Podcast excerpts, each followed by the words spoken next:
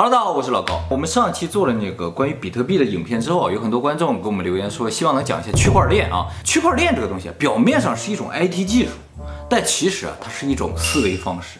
呃，其实我们现实生活中有很多东西都是这种感觉，表面上看是一种技术，但其实是一种思考方式。比如说啊，英语，大家都学英语，对不对？为什么有的人说得好，有人说的不好？其实并不是说他会多少单词的问题，真正说英语说得好的人啊。他能够站在老外的角度来思考问题，就是他的思维方式是完全符合欧美人的，所以他能像欧美人一样说话。那跟动物交流也一样。对，就是思维方式的问题，就是你完全无法理解他的思维方式，所以你无法跟他交流，而不是你不能发出他那个声音。所以今天这个影片的目的就是带领大家进入一种全新的思维方式。我们在以前好几个影片都提到说，这个世界的虚拟化是一种必然。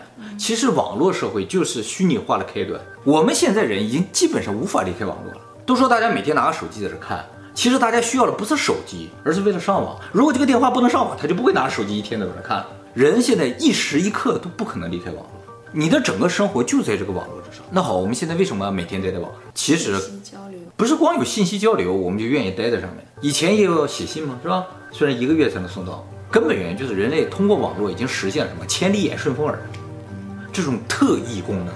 其实你推一百年一看，现在这种超能力全都是超能力，所以大家就有一种神的感觉。虽然你感觉不到，但其实神就是这种感觉。神就是这种感觉。古代人看我们现代人，我们就是神；我们看我们未来的人，他们就是神。所以有人说说古代出现那些神呐、啊，像阿努纳奇那些人。有可能它并不是什么外星的生物，而是未来的我们。它通过时间穿越回到那个时候，对于当时的几个人来说，那些就是我像神一样的存在。他们能飞啊，好像进行意识交流，其实不是拿手机在那摁的，是吧？所以人一旦进入这个网络世界了，就无法回去了。再一个，这个网络世界也好，以至于后来的这个虚拟世界也好，它是完美的。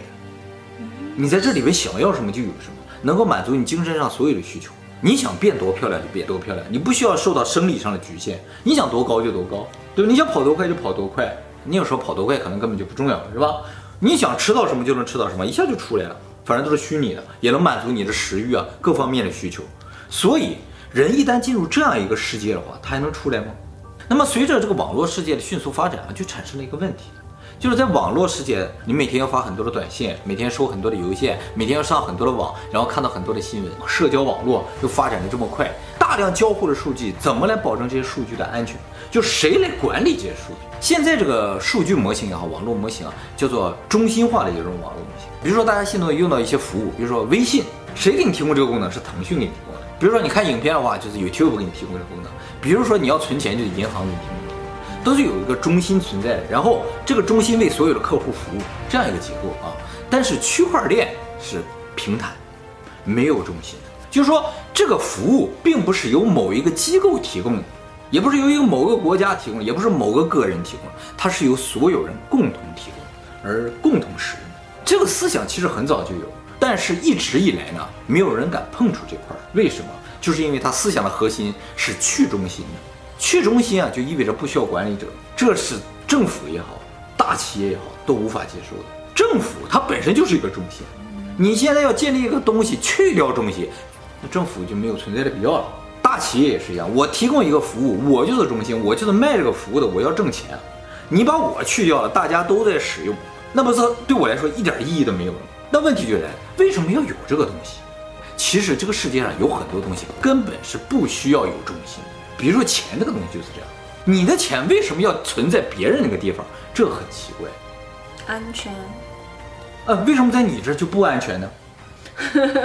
这个大家打开钱包，看着里边的纸钞，你就明白了。因为钱上根本没写你的名字，写上你的名字你就花不出去了。所以你钱包里钱之所以是你的，就是因为它现在在你手里而已。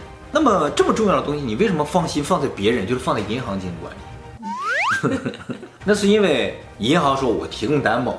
但其实想到底，银行它也是一个机构而已。任何一个机构，它都有可能倒闭，或者遇到风险，或者出错，也就造成你的损失。那么有没有一种安全的机制，能够避除这些风险，让你的钱安安全全的在你手里，而且又不被任何人管理？这钱只被你自己管理，还随便能花？比特币。哎，比特币之所以这么牛，就是因为它建立在区块链这个技术上。哎，而对，就是建立在这个思维上创造出来的货币，它是最符合人类最本源、最本初的这么一个创造思维。钱这个东西原先就是这样一个东西，大家交易的一种工具而已。虽然人已经把最原始的一些不太方便交易的东西，渐渐渐的变成一个很容易携带的金子这种东西了，但是金子其实最终还是不容易保管和携带的。于是产生了比特币，就是一串数字，钱本身就是数字嘛。而这串数字由谁来管理呢？是所有人在管理。区块链这个东西啊，就是说一个全民记账系统。我花的每一块钱。其实花钱就是我把钱给了你，就要花钱。我花一块钱这个事情被所有人手里的账本记录上了之后，我少一块钱，你多一块钱，这个事情就成为一个事实。因为每个人账上都写着我少了一块，你多了一块。我擅自改动账本也不能改变这个事实，因为和你们所有人的账对不上。所以只要不超过百分之五十的账本被篡改的话，这个就是事实。当然，如果超过百分之五十的话，被篡改这个事情就成为事实。但是区块链这个技术就保证，因为用户群体特别的庞大，你不可能篡改所有人账本。信息共享，就是通过信息共享来保证信息的安全。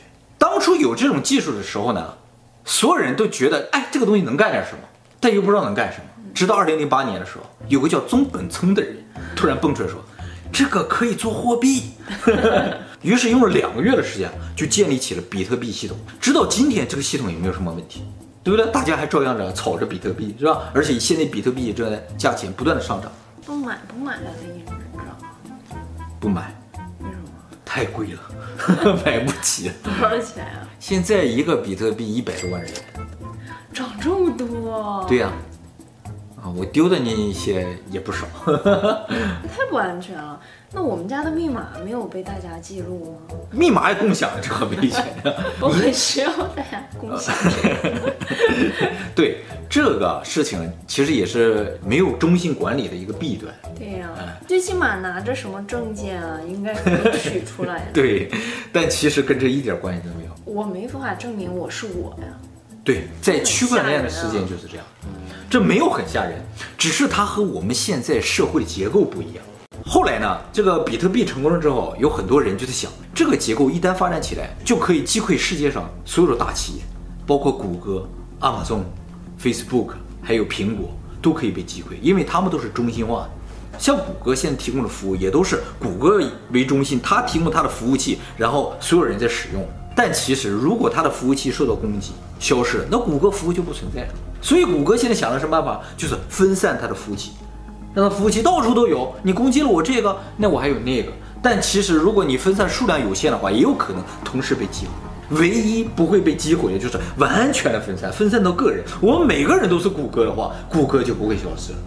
但是如果我们每个人都是谷歌的，那谷歌它不乐意啊，对不对？你们都是谷歌的，我还挣什么钱啊？这个东西一分散下去之后，人就觉得没法挣钱。于是呢，日本有一个搞游戏的人，他想了一个。他说：“能不能用这个东西来做游戏？就比如说我的世界，嗯，如果全世界建立一个我的世界，然后用区块链保证这个世界里的所有东西量是固定的，不会增加也不会减少，你就可以在这个世界里边尽可能去采你的宝石，采完宝石之后，你就真的成为大富豪了，因为你采完了，别人就没有。更神奇的是，这个游戏不需要运营方。”一旦运作起来，它就永远在运作，因为我的世界在所有人电脑上运作。那这个所有人电脑不把我的世界卸载掉的话，这个游戏就永远都在。那跟现实社会也没有太大的区别。哎，没错。所以区块链这个东西啊，是一个建立人类社会基础的这么一个东西，就这么可怕。所以说，如果这个技术成型了，如果能够想到一种让所有人都接受、愿意去参与的方式，我们整个社会的结构就会发生变化。现在建立是有一个中心化的一个社会结构。这个中心化的社会结构就不存在了，全世界变成一个国家了，政府也不存在了，因为政府什么都管不着了，对不对？我想管你钱也管不着了，我想管你的什么都管不着，只要有网络存在，整个世界就存在了，这也就是整个社会进行虚拟化的一个前提。但是企业家考虑问题就是说，怎么能挣钱？是吧？我为什么要改变现在的这个世界？我能挣到钱，我为什么要改变它？中心化的世界的既得利益者、掌权人，他是绝对不希望这个东西发展起来。所以这也就是区块链技术一度被封印起来的原因。现在在这个领域想赚钱，最简单的方法就是拷贝已经成型比特币系统，创建你自己的虚拟货币。现在挣钱都是这个模式，比特币成功了，所有人都开始出自己的虚拟货币，现在五千多种了。还有呢，就是有一些那种软件分享的这种工具，去中心嘛，没有人管理，所以大家就可以互相传这种盗版软件，所以这也会引起一个社会问题。没人管理，是不是？方便是方便了，但是没人管理。就像钱打钱也是方便，但没人管理啊。那钱如果你打给我是被记录下来，但是没人管理怎么办啊？但是打给你这个事实已经产生了，所以他涨了一块钱，我少了一块钱。对呀、啊，那就可以抢劫呀、啊！你必须得打给我。哎，这就没有办法，完全没有办法。不行，诈骗也完全没有办法。对呀、啊，你确实打给他了，那就没有办法。嗯，而且不可动摇，不可逆啊。所以这个技术。呃，厉害是厉害，但是不能放出来，有几方面的原因。本身它的缺点也是存在的。再一个就是和我们现在社会结构太不一样，大家又难理解，又不太愿意接受。但是毕竟是个新鲜的东西，有很多人想要用它来尝试一些法律并没有界定的领域，或者尝试一些新兴的产业，把它融入到新兴产业中，在其中呢产生商机，就像那个游戏一样。如果我的世界，全世界就这一个，大家都在玩的话，而且里边东西是有价值的话，在里边玩的人就不仅仅是玩了，他就要运营它。还有就是现在像，比如像 YouTube，也得往这个方向转移的这种感觉。什么意思呢？YouTube 和传统媒体的区别就在这儿，传统媒体就是一个中心化的，媒体说什么你就听什么就完了。但是 YouTube 属于一个每个人都是媒体的这么一个平台，每个人都可以上传影片。YouTuber 其实，在整个人群当中还是少数的，但当人群真正大到了每个人都是 YouTube 这个地步的话，那 YouTube 就属于一个非常非常健全的这种信息平台。但是前提是谷歌它不去干扰这个事情，然后你可以充分发挥你的想象力，发挥你的创造力，去创造大家喜欢看的东西。最终决定这个东西好不好的，不是媒体本身，不是谷歌，也不是 YouTube，而是观众。以前电视不是这样，他放什么你看什么而已。这就是。这种技术的一种表现形式，但并不完全符合这个技术思维的一种。哎，对对对，还有一种就是比较像的，但也不是的，就是那种叫共享经济。哦，共享经济就是什么？就是每个人都是服务的提供商，就像那个 Uber，它本身这个公司没有任何一辆车，但却运营着整个世界最大的出租车公司。